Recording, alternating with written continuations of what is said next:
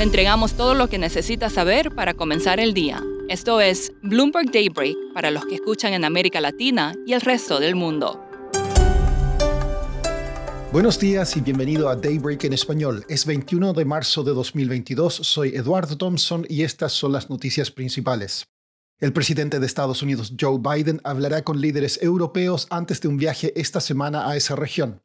En Ucrania, los bombardeos continuaron durante la noche y alcanzaron a un centro comercial ubicado en las afueras de Kiev, cobrando la vida de al menos seis personas. Ucrania rechazó una demanda rusa para que sus fuerzas depongan sus armas y abandonen Mariupol. Hay planes tentativos de más conversaciones con Rusia hoy, según un asesor presidencial ucraniano. China dice que hará todo lo posible por reducir la escalada de la guerra y señaló que su relación con Rusia no es parte del problema. La ONU informó que 10 millones de personas han huido de sus hogares en Ucrania. Un avión 737 con 132 personas a bordo chocó en el suroeste de China. El avión sería un modelo 737-800, no uno de los modelos 737 MAX relacionados a accidentes anteriores. Anthony Fauci dijo a la cadena ABC que es probable que los contagios de COVID en Estados Unidos vuelvan a aumentar, aunque no prevé la vuelta de las restricciones. Hong Kong levantó la prohibición de vuelos desde nueve países, incluidos Estados Unidos y el Reino Unido. China informó sus primeras muertes por COVID desde enero de 2021. Shanghai Disney cerró temporalmente. Pasando a América Latina, el directorio ejecutivo del FMI discutirá el viernes el acuerdo de 45 mil millones de dólares alcanzado con Argentina. Si se aprueba, sería el programa número 22 de Argentina y refinanciaría los pagos adeudados por el rescate acordado en 2018. El FMI también informó que Argentina decidió fusionar dos pagos al fondo por un total de 2.800 millones de dólares y que los pagará a fin de mes. El presidente argentino Alberto Fernández instó a su gobierno a tomar todas las medidas necesarias para combatir la inflación que alcanza el 52% anual. El sábado, el gobierno elevó los impuestos a la exportación de harina y aceite de soja de 31% a 33% y creó un fondo de estabilización del trigo. La Corte Suprema de Brasil levantó una prohibición a la aplicación Telegram después de que el servicio de mensajería cumpliera con una orden de eliminar publicaciones del canal del presidente Jair Bolsonaro. Un juez había bloqueado el servicio el viernes por diseminación de noticias falsas e incitación al odio antes de las elecciones presidenciales de este año. Una encuesta en Colombia mostró que el apoyo al candidato presidencial conservador Federico Fico Gutiérrez subió del 4% en febrero a 23% en marzo. El apoyo al favorito, el izquierdista Gustavo Petro, subió de 27% a 32%. Ningún otro candidato tiene más del 10% de apoyo.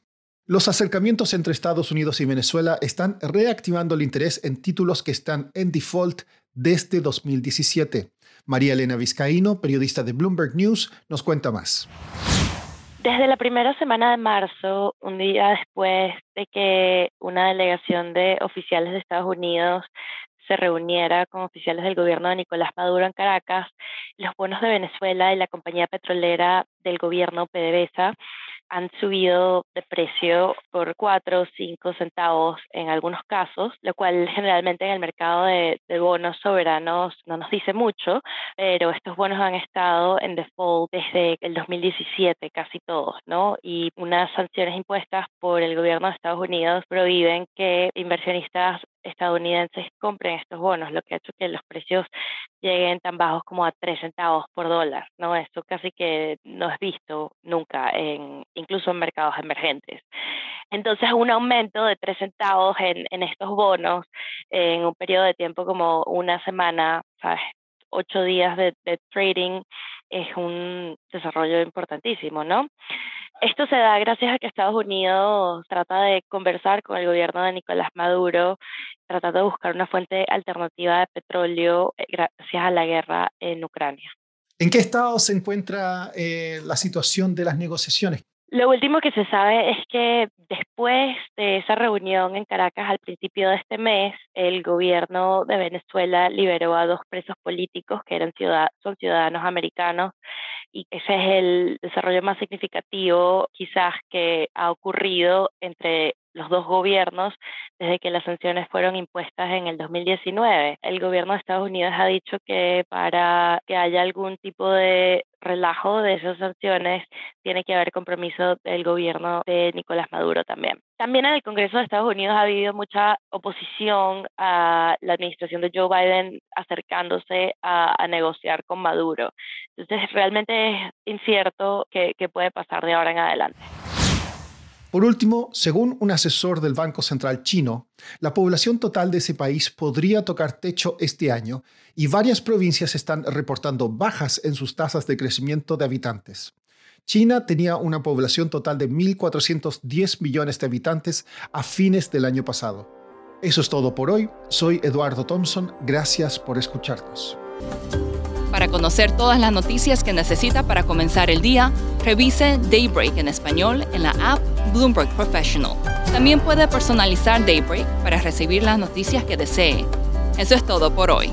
Sintonice mañana Bloomberg Daybreak